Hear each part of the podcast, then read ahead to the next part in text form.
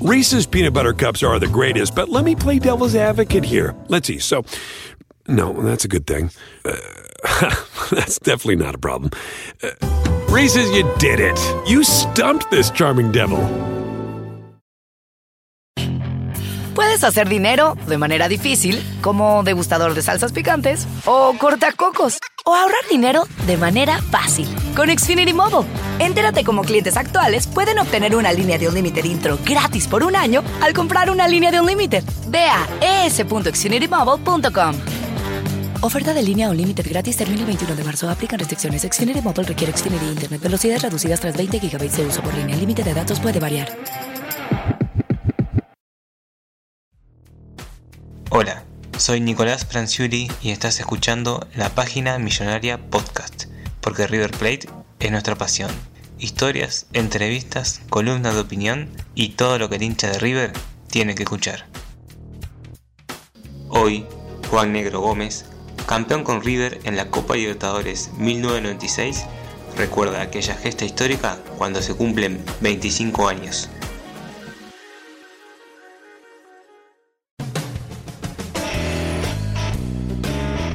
Juan, primero, muchísimas gracias por estar en, los podcasts de, la página millonaria. Es un placer eh, en este aniversario número 25 de lo que es la Copa Libertadores 96, la cual te tuvo como protagonista. ¿Cómo estás? Hola, bueno, un gusto para mí. La verdad que un gusto para mí después de tanto tiempo y de haber quedado en la historia de este club tan grande. Es un orgullo muy grande para mí poder estar eh, hablando hoy con vos de lo que de lo que la historia ha dejado, ¿no? Exactamente, sí, además fuiste protagonista importante de esa copa. Ahora vamos a ir directamente hacia ahí, pero primero te quería preguntar algo que, generalmente preguntamos y arrancamos así las, notas de este ciclo, que es, ¿qué, te genera el nombre de River a vos? Que la, primera imagen que se te viene a la cabeza, el sentimiento, sabemos que además sos seguidor del, equipo, ¿no? Además de, lo que fuiste como jugador, ¿qué es lo que te, te genera? Y mira, principalmente orgullo y y muchas veces también eh, incredulidad, ¿no? La verdad te digo porque yo salí de acá, yo, vivo en Cruzucuatiá, de donde salí, con, una mochila cargada de sueños. Y encontrarme hoy otra vez en mi lugar de partida, pero ya con todo un recorrido hecho, eh, siento, muchas veces siento eh, como diciendo, yo no puedo creer que soy parte de la historia de esto tan grande. Pero principalmente orgullo y agradecimiento, agradecimiento siempre. ¿Y sentís el agradecimiento de los hinchas todavía después de, bueno, 25 años que, fue la Libertadores? ¿Sentís que, quedó eso, digamos, dejaste una huella en, el club o, por lo menos con la gente que te, que te encontrás? Bueno, yo eh, tampoco es que la gente me reconoce mucho por la calle, ¿no? Pero, pero sí el, futbolero y el, y el enfermo hincha de River cuando me encuentran a un lado siempre me, me saluda. Más allá de que de que yo sí, si de algo me siento orgulloso, de que, que nunca me, pudieron catalogar entre los jugadores que muchos se dicen que la camiseta le pesó, porque lo mío en River fue un año y, al año fui vendido en ese momento como el defensor más caro de la historia del fútbol argentino. Entonces, eh, eso para mí es una satisfacción muy grande porque si no es como que siempre hay duda en el, en el tintero y en mi caso eso me hace sentir realmente importante porque ten en cuenta que en ese River habían nombres muy, muy pesados, habían 20 nombres por delante del mío, mm. eh, por, por, reconocimiento, por trayectoria, y yo viniendo de Argentino Junior me fui ganando un lugar importante a tal punto de que terminé siendo el único que jugó los 14 partidos de esa Copa Libertadores. Exactamente, sí, eso te, iba a remarcar que jugaste y en ese puesto, bueno, estaba Rivarola, eh, Ayala, había jugadores de, experiencia. Y, esto, esto que vos me decís, ¿no? De, de de argentinos a River, ¿cómo fue que te adaptaste tan rápido? ¿Por qué sentís que no te pesó la camiseta, que te adaptaste tan, tan fácilmente? Y mirá, eh, la realidad es que cuando uno pasa por muchas, por muchas batallas en la vida, y yo a Buenos Aires me fui con 17 años, donde tuve que remarla y pasar por un montón de, cosas, digamos, que lo que no te mata te fortalece, de, seguir a, a un señor que iba comiendo trajeado una bolsa de factura, de seguirlo a él por la calle hasta que deje la factura en el tache de basura, pues yo decía, este tipo no la va a comer toda. Entonces, después de esas cosas, ya todo lo que fui logrando eh, profesionalmente, para mí era, era como yapa, ¿me entendés? Como se, dice, en el, como que viene... Y no me pesó la camiseta porque, primero que era el sueño de mi vida, y segundo, porque yo siempre creí muchísimo en, mis posibilidades y, de hecho yo siempre decía que yo sabía que tenía que pagar derecho de piso, pero también yo tenía claro que en el momento que me den la camiseta no me la iban a sacar más. Y eso es lo que pasó. Sí, exactamente. Fuiste titular en prácticamente todos los partidos. Y ya yendo a, esa copa, ¿qué, eh, ¿qué recordás del grupo, de las concentraciones, esas cuestiones más por ahí de, la intimidad que, que que menos se, conocen, con quién te llevabas mejor, con quién concentrabas, ¿qué, te acuerdas del día a día? en todo plantel que, se terminan consiguiendo títulos importantes, eh, siempre tiene que estar eh, formado por, buena gente, porque las condiciones individuales de cada uno, de las figuras que había en ese momento, si bien era, era importante, importantísimo, pero el factor humano es, tan importante como, como, como aquel que, le pega bien a la pelota, por decirte. Y nosotros eh, pudimos hacer un, un, grupo tan, tan, tan bueno, tan, un grupo sano, eh, competitivo, donde en las competencias individuales entre nosotros por, ser titular uno, por pelear, pelear los puestos, eh, nos terminábamos ayudando entre nosotros. Eh, a tal punto que mi compañero de habitación era Rivarola y con él peleábamos mano a mano el puesto, porque ya la Celso estaba clavadísimo ahí, que era titular.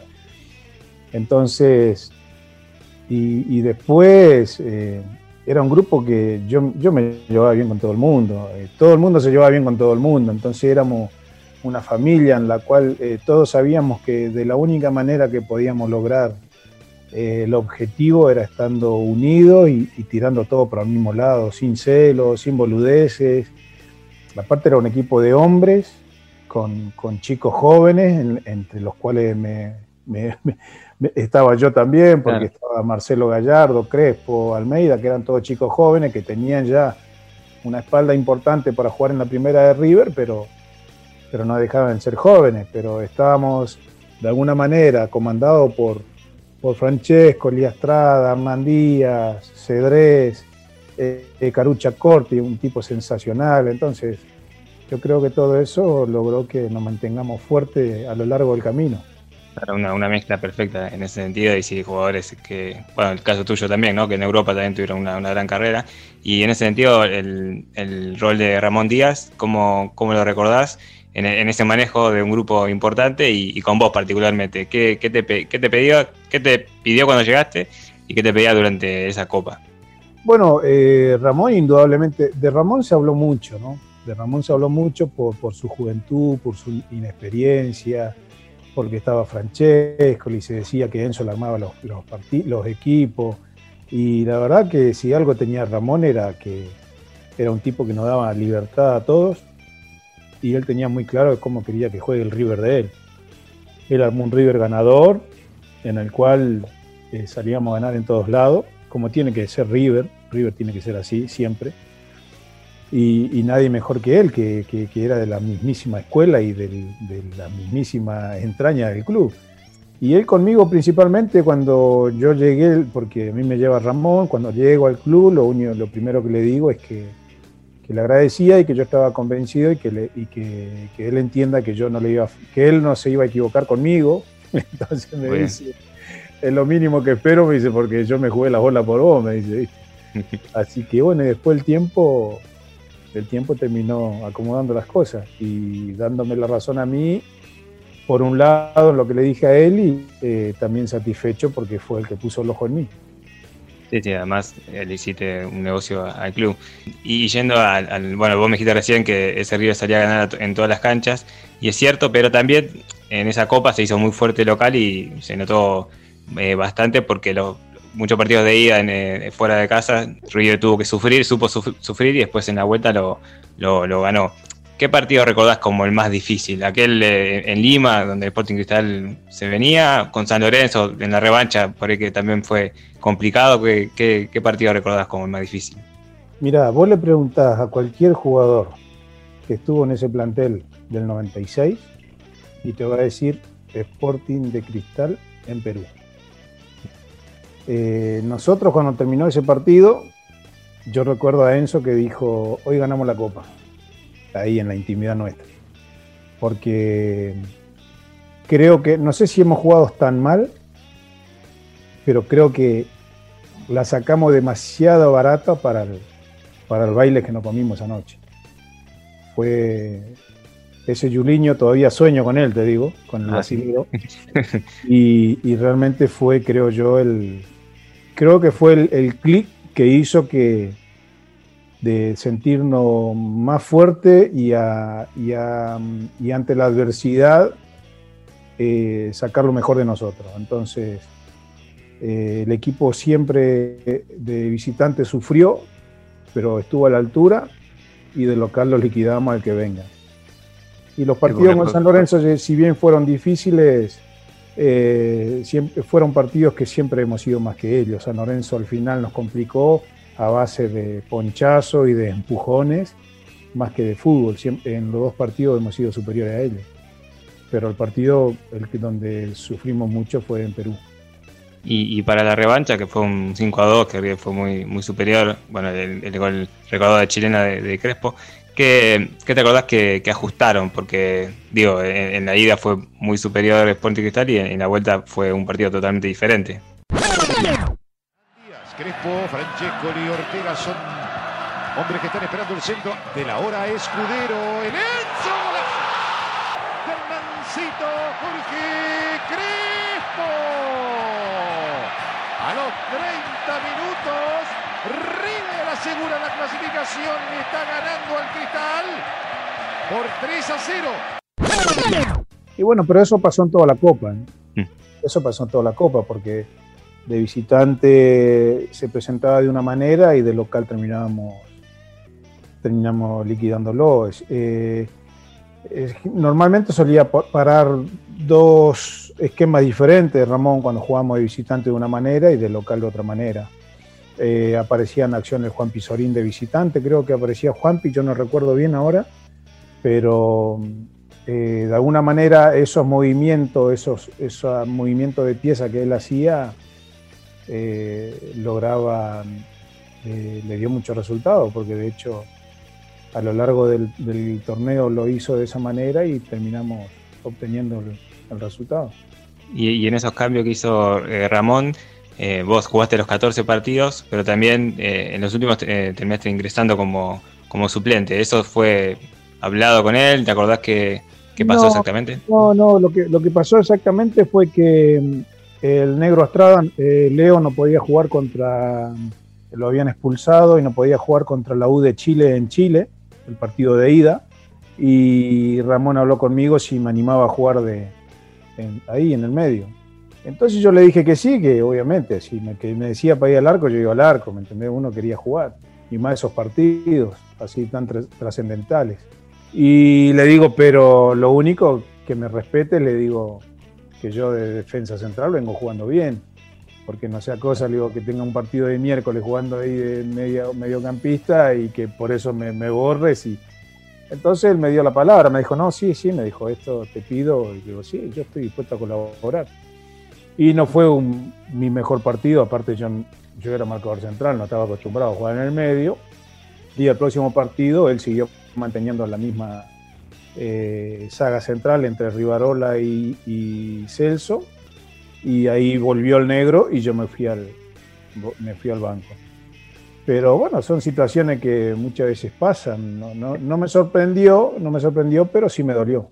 Siempre hay que sumar. Cuando el trabajo es en grupo, en equipo, siempre hay que poner el hombro, porque hoy le toca a uno y mañana le toca al otro. Entonces hay que estar siempre preparado.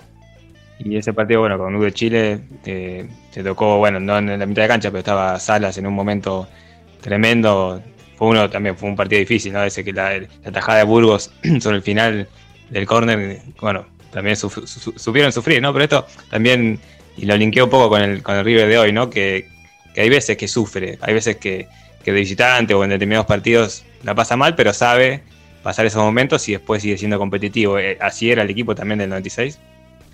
Y ¿sabés qué pasa? Que si vos tenés jugadores eh, talentosos y tenés jugadores de la talla de los jugadores que tiene River hoy o de la talla de los jugadores que teníamos nosotros en aquel entonces, eh, siempre, siempre algo, algo positivo sacaban para el grupo. Entonces, eh, en aquel entonces nosotros teníamos a Enzo como abanderado, pero estaba Ariel, estaba, estaba Marcelo, estaba eh, Almeida, después en el banco estaba Mato, estaba Cedrés, tenía, tenía jugadores que, que podían eh, solucionar los inconvenientes que teníamos en cualquier momento. Y lo mismo pasa con el River de hoy. Y además ofensivos. Claro, River siempre a tener, al tener jugadores de, mucha eh, jerarquía, eh, nunca lo des por muerto porque hay ni un equipo que tenga jugadores de jerarquía. Pero en este caso, puntualmente hablando de River, es lo, que, lo que pasa. Teniendo jugadores de jerarquía, uno se anima siempre a un poco más y eso es lo que teníamos nosotros en ese momento. Y bueno, en, la final, antes de, ir al partido, eh, se recuerda todavía hasta hoy el, recibimiento de, la gente en el, en el Monumental, ¿no? Las, las bengalas, el humo. Eh, vos que. Primero te quiero preguntar vos cómo lo, viviste, cómo lo viste cuando saliste después de los jugadores, ¿no? De titulares. No, fue. Eso fue algo. ¿Te escucha? Eso, eso fue algo que no se volvió a, que no se volvió a repetir por más copa que River ganó después, un recibimiento así no se volvió a repetir, creo yo. Con una emoción incontrolable, los hinchas de River esperando a su equipo. Aquí está Lenzo, aquí está River que acaricia por segunda vez en su historia la Copa Libertadores de América.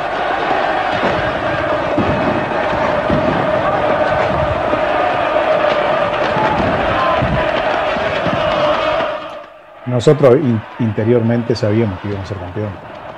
El ruido, el, humo, todo eso, se, antes del, túnel se escucha eso, yo te pregunto, digo, vos lo viste. Pues. Todo.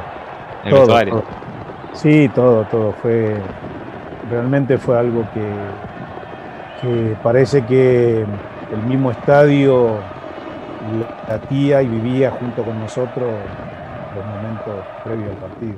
La fiesta grande del fútbol sudamericano en esta nueva producción internacional de torneos y competencias a través de Canal 13. Estamos esperando que salga al campo de juego en América de Cali, Colombia. En el vestuario se vive intensidad, se vive nerviosismo, eh, ansiedad y todo eso es como que iba acompañado del ritmo de la gente que estaba en el estadio que era imposible no escuchar eso. Era imposible. Te estoy contando, te juro, y se, me eriza la piel. Se me eriza la piel. es algo que vos viviste nada más. Como, por eso te digo, no, no, no lo puedes decir vos. Y hace poco también eh, escuché al Negro Estrada que había contado, había también hablado de ese recibimiento. Y contaba como que, que, que le encantó, pero que un poquito también era la presión de decir, bueno, hay que ganar. O sea, ¿en algún punto te, generó eso o, no? Al contrario, con esto ganamos seguro. No, no, es que eh, yo siempre digo que en, un deportista de elite eh, siempre eh, es importantísimo la cabeza. La cabeza, el convencimiento, el, ser positivo. Y nosotros estábamos convencidos que nosotros salimos del hotel sabiendo que éramos campeones, pero que adentro teníamos que hacer lo que teníamos que hacer. Estábamos convencidos de que éramos campeones, pero todavía nos faltaba la batalla y para la batalla teníamos todas las, todas las armas en condiciones como para poder sacarla adelante. No cabía en la cabeza de nadie eh, no quedarnos con la copa, no cabía en la cabeza de nadie. Es algo que te vuelvo a decir porque supongo que lo estarán grabando. Vos esto le preguntás a cualquiera del 96 si había algún tipo de duda, no había ni un tipo de duda, nada. Había un convencimiento tremendo. ¿Qué recordás de, ese vestuario en el entretiempo? Eh, y, vos desde el banco, que ahora te pregunto cuando, cuando ingresaste, ¿no? Pero desde el banco también eh, arengabas a los compañeros, eh, ¿qué, rol tenías? Me imagino que no, es un partido, no es un partido común que estás sentado esperando, viéndolo, digamos. Y bueno, cada cual lo vive a su manera y, siempre he estado con mucho nerviosismo mirando y el nerviosismo se traslada en sí al jugador que está en el banco de suplente a las ganas de entrar que tenés. Mm. Entonces, pero por supuesto, de donde nos tocaba, todos poníamos lo mejor de nosotros y en ese momento me tocó estar en el banco y, lo único que queríamos era que era ganar el partido, ya me daba igual jugar o no jugar. Lo importante ahí era que la copa quede, quede en casa, que, que era el objetivo del, del grupo. Por eso siempre digo que el grupo está por, por encima de cualquier nombre, más allá de importante que sean los nombres, pero el grupo está por encima siempre. Y bueno, a los 29 minutos del segundo tiempo te llama Ramón Díaz para ingresar por Marcelo Escudero. El cambio se va a producir, va a ingresar con el número 6, Juan Andrés Gómez. La chapa en alto es la número 21. Esa camiseta es de Marcelo Escudero. BP added more than $70 billion to the U.S. economy in 2022. Investments like acquiring America's largest biogas producer, Archaea Energy, and starting up new infrastructure in the Gulf of Mexico. It's and, not or. See what doing both means for energy nationwide at bp.com slash investing in America. eBay Motors es tu socio seguro. Con trabajo, piezas nuevas y mucha pasión, transformaste una carrocería oxidada con 100.000 millas en un vehículo totalmente único. Juegos de frenos, faros, lo que necesites, eBay Motors lo tiene. Con Guaranteed Fee de eBay, te aseguras que la pieza le quede a tu carro a la primera o se te devuelve tu dinero. Y a estos precios, quemas llantas y no dinero. Mantén vivo ese espíritu de Ride or Die, baby, en eBay Motors. ebaymotors.com. Solo para artículos elegibles se aplican restricciones. Reese's peanut butter cups are the greatest, but let me play devil's advocate here. Let's see. So, no, that's a good thing. Uh, that's definitely not a problem. Uh, Reese's, you did it. You stumped this charming devil. Puedes hacer dinero de manera difícil, como degustador de salsas picantes, o cortacocos, o ahorrar dinero de manera fácil con Xfinity Mobile. Entérate cómo clientes actuales pueden obtener una línea de un límite intro gratis por un año al comprar una línea de un límite. Ve a es.xfinitymobile.com. Oferta de línea o límite gratis termina el 21 de marzo. Aplican restricciones. Xfinity Mobile requiere Xfinity Internet. Velocidades reducidas tras 20 GB de uso por línea. El límite de datos puede variar.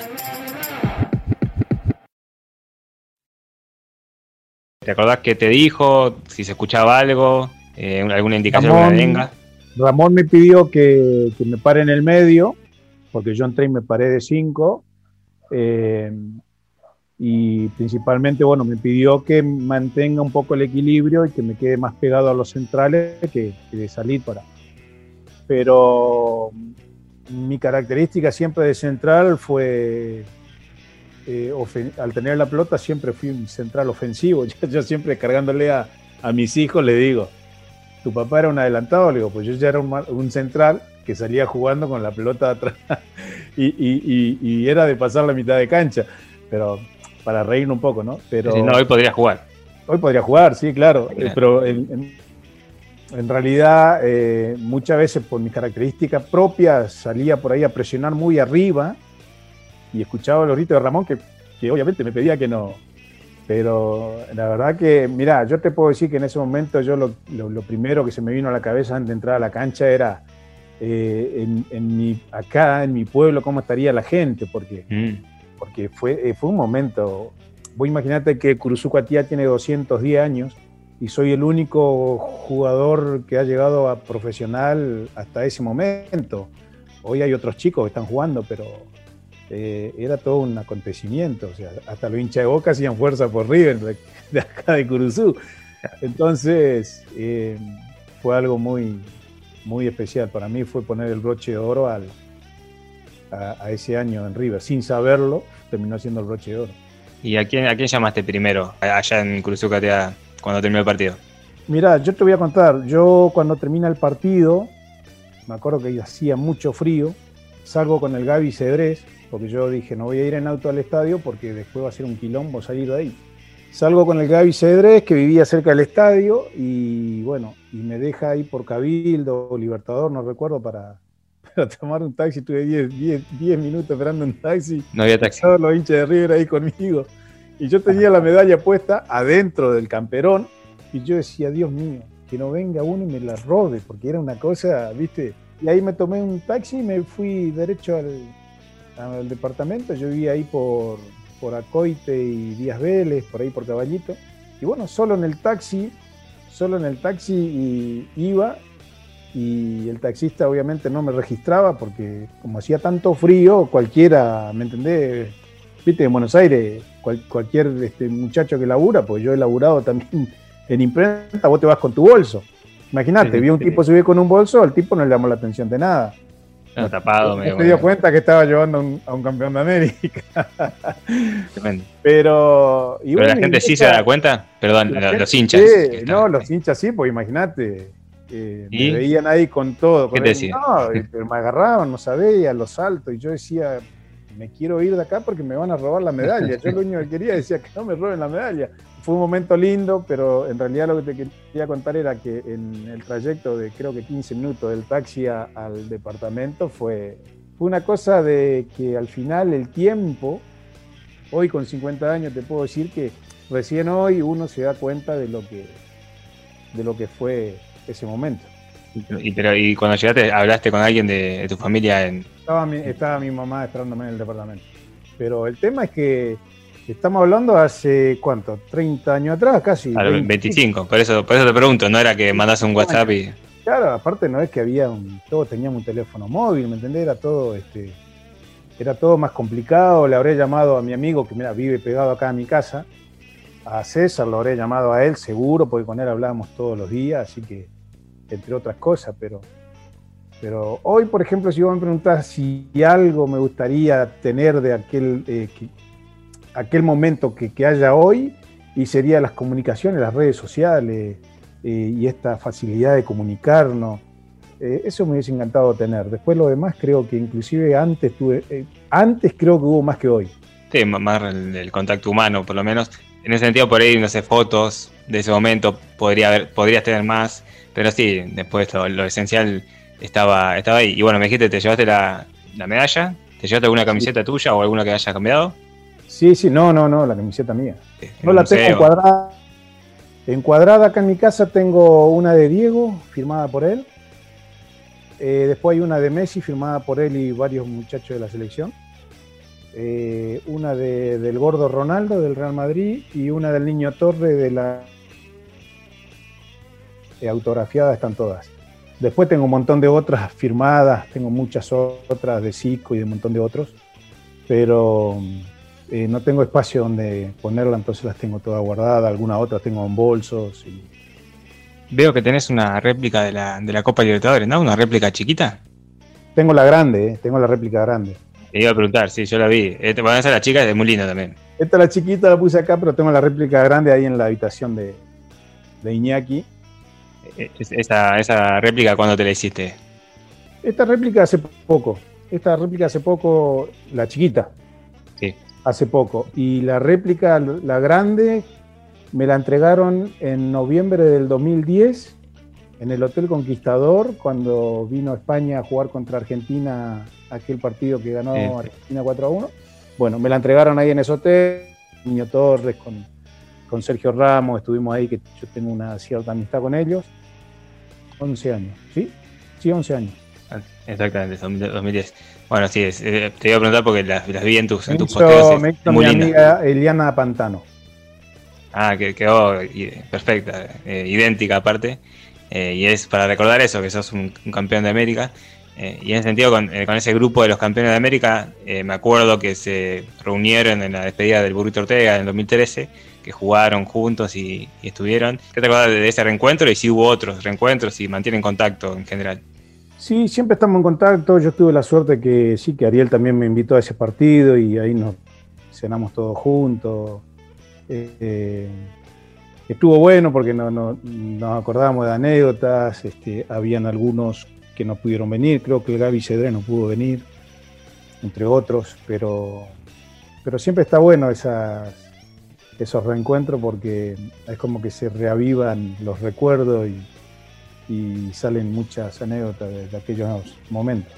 Y además volver a pisar el tepe del, Monumental, me imagino que te habrá movilizado. Y para mí, mira, para uno que del interior, siempre moviliza, porque aún y todo, más allá de los que hablamos antes, de las redes sociales, que es como que te acerca todo, pero aún y todo, todo lo que está en Buenos Aires siempre está lejos para la gente del interior.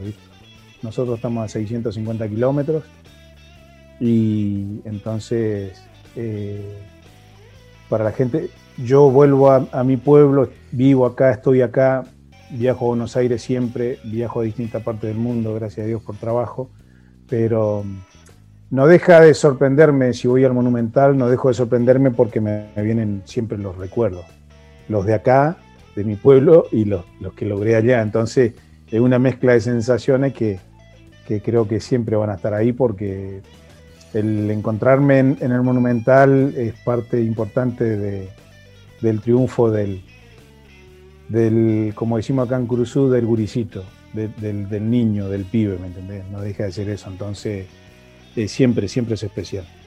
Bueno, nada, una época de tu vida hermosa. Sí, aparte te digo que tengo, hay gente de acá de Curuzú que por ahí van al Monumental a conocer el museo y demás y me mandan la foto de donde yo estoy ahí entre los... Y, ¿viste? Y eso realmente es algo muy grande, o sea, eso es algo que para siempre ahí. ¿Viste? Entonces esto es tremendo, es tremendo. Eso es lo, lindo. Y bueno, después eh, tu carrera siguió, también fue impresionante en España, en la Real Sociedad, en el Atlético Madrid. Y eh, de, River, eh, ¿te acordás de una charla? Alguien te preguntaba de, de acá el recibimiento en las finales. ¿Te acordás eh, que por ahí en esa época era más difícil porque no había tanta, tanta comunicación y no, no se conocía tanto? Pero ¿de algo se hablaba de, ese equipo de River en España? bueno, de hecho la final de Tokio contra la Juventus yo la termino viendo estando en España porque a mí me vendieron seis meses antes. Y siempre se habla de River y siempre se habla de la selección argentina. Siempre preguntan, preguntan por Boca también, obviamente. Pero eh, River en ese momento estaba Enzo, entonces ya con una carrera por Europa, ya es como que a pesar de que no había tanta información como hoy, eh, sí tenían información de quién era Francescoli, se hablaba del burrito Ortega, a ellos por ahí le, le causaba mucha gracia los sobrenombres que usábamos nosotros acá, pero y me preguntaban, por ejemplo, por Almeida, por, por Gallardo, algunos compañeros de la Real que estuvieron en el preolímpico, en, creo que era en Atlanta, ¿no? En ese momento. En el Los Olímpicos en Atlanta, sí, 96. Entonces ellos volvieron de allí, entonces me preguntaban, este, pero siempre, sí, siempre, es que River es muy grande. Y además, bueno, esa época que, te tocó también a vos eh, brillar eh, en Europa, y así todo, eh, más allá que te tuviste que retirar joven una lesión, así todo decidiste volver a tu, a, tu pueblo, ¿no? O sea, eh, esto que vos me decías recién en Buenos Aires, que es también una ciudad que, te trae muy buenos recuerdos, pero decidiste volver a Cruzucotea, eso, ¿qué, ¿qué te da el pueblo que no te da nada en el mundo? Y mira, eh, yo supongo que esto es como todo, ¿no?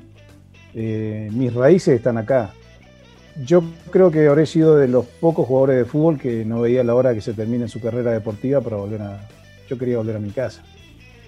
Y estuve 17 años afuera y, y extrañaba todos los días.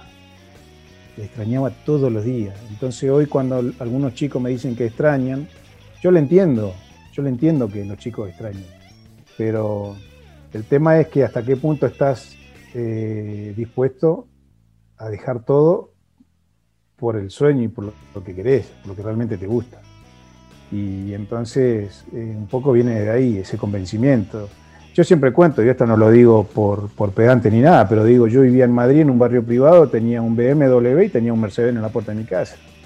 Y no, venía, no veía la hora de, venir, de volverme a Cruzú. Y yo acá en Cruzú ando en bicicleta. Fui en bicicleta a todos lados, si no necesitas más. ¿Qué, es, lo que tiene Cruzú que es, único. Curuzú lo que tiene es que mi lugar en el mundo, porque, porque acá está, hasta los 17 años yo viví acá, tengo toda mi niñez, mi adolescencia.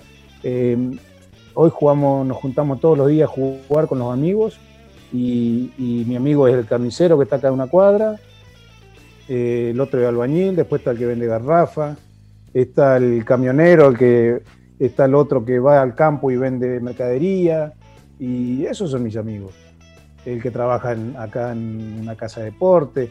Entonces, es como que yo siento que desde acá puedo partir para donde sea. Pero mi cable a tierra, mi lugar en el mundo, eh, el, tener un hogar, una familia, para mí es lo, más sagrado que hay. Entonces, eh, considero que no, no necesito más. Creo que la vida fue muy generosa conmigo, que he dado una vuelta que yo no la he soñado porque he dado una vuelta en el mundo que no la soñé.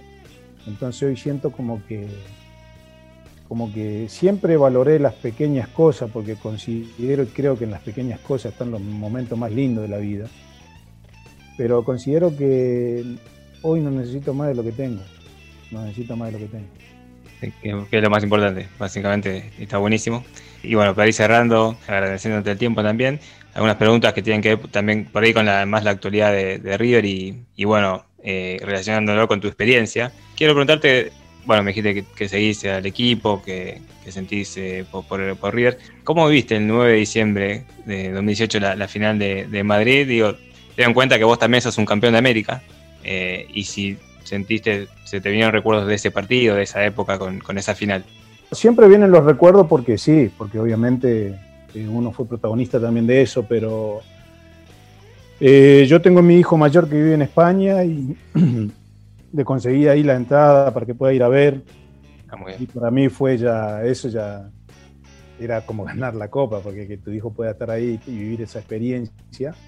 Y, bueno, y después único, ¿no? Único, porque yo considero que...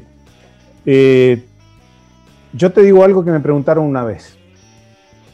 Eh, a mí me preguntaban del tema del descenso, cuando River bajó, qué sé yo. Entonces yo sé qué contesto siempre, que a mí no me importaría que River vuelva a descender, pero que vuelva como volvió, que arrasó con todo. Entonces, eh, con eso, al respecto de lo que me decide la, del logro de esa copa, y esa copa fue para que para que la, cierre, para que porque no, ahora no tiene nada que decir. Eso fue un mano a mano que, que, no hay más discusión, no se habla más.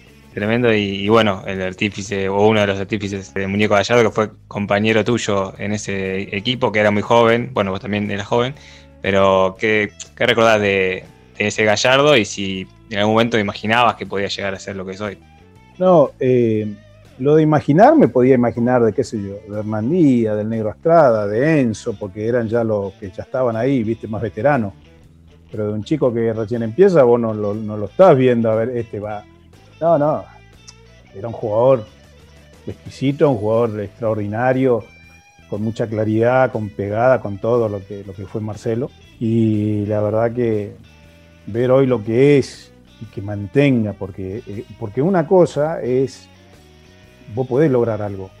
El tema es mantener, mantenerte a un, nivel y mantener lo que es la disciplina, el trabajo, las líneas, la forma, eh, qué sé yo. Eh, es una estructura que armó de tal manera que, que va sacando pieza y los cimientos no se resienten, el cimiento está siempre fuerte. Entonces es impresionante el trabajo que, que hace y el trabajo que ha hecho en River.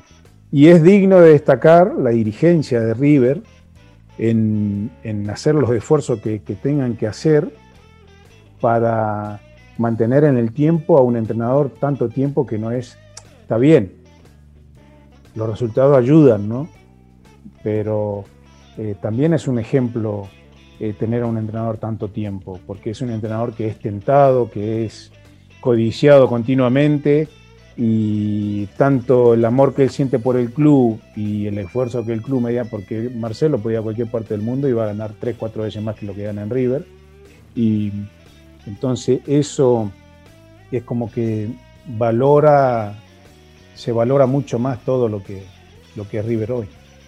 Sí, aparte cada uno, la dirigencia, el manager con Enzo, los jugadores y Gallardo, cada uno hace su parte para, para este presente. Y, y me decía lo de Ramón Díaz también, ¿no? Que era de la casa y también respetaba esa filosofía del club. ¿Ves algo parecido en este River con el del 96 que respeta esa filosofía?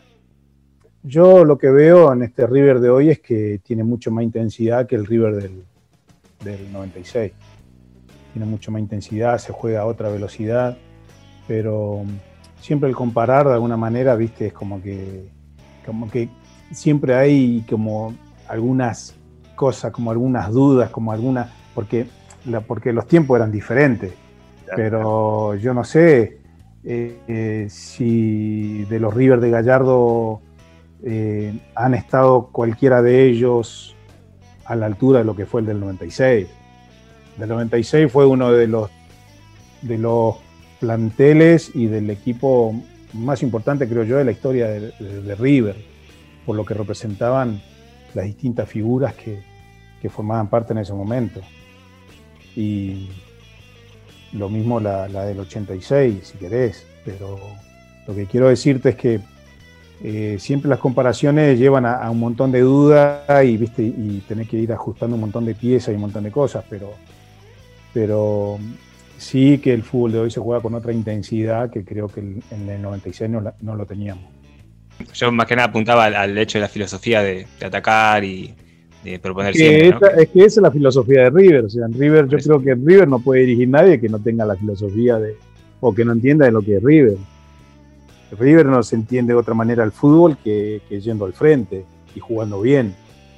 Y bueno, Marcelo logró conjuntar todo, o sea, va al frente, juega bien, es ordenado, defiende bien, ataca bien, es un equipo que propone continuamente, def, eh, ataca con mucha gente, y es un River, eh, por decirte, la, es, la máquina, o sea, digamos que esta es la réplica de la famosa máquina de, de la Bruna y compañía, por la, por la, que no lo he visto jugar, pero si le decían la máquina, bueno, esta es la máquina también, por lo que juega y por lo que propone siempre.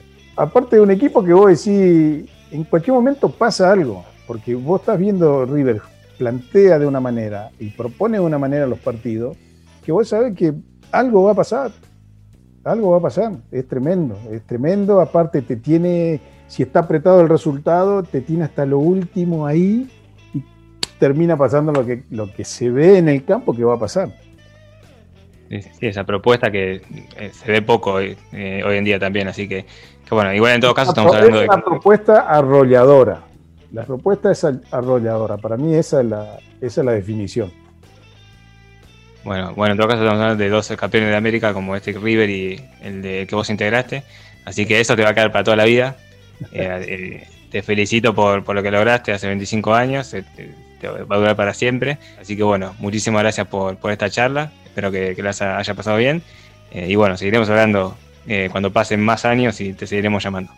Dale. Bueno, eso es importante. Seguir cumpliendo años es importante. No, te agradezco yo a vos. Un gusto. Para mí realmente es un gusto porque yo estoy muy agradecido a River y al hincha de River y también sé que, que, estuve a la altura y que el cariño y el agradecimiento es mutuo. Así que te agradezco mucho a vos. Reese's peanut butter cups are the greatest, but let me play devil's advocate here. Let's see. So, no, that's a good thing. Uh, that's definitely not a problem. Uh, Reese's, you did it. You stumped this charming devil. Puedes hacer dinero de manera difícil, como degustador de salsas picantes, o cortacocos, o ahorrar dinero de manera fácil con Xfinity Mobile. Entérate cómo clientes actuales pueden obtener una línea de un límite intro gratis por un año al comprar una línea de un límite. Ve a es.xfinitymobile.com. Oferta de línea o límite gratis termina el 21 de marzo. Aplican restricciones. Xfinity Mobile requiere Xfinity Internet. Velocidades reducidas tras 20 GB de uso por línea. El límite de datos puede variar.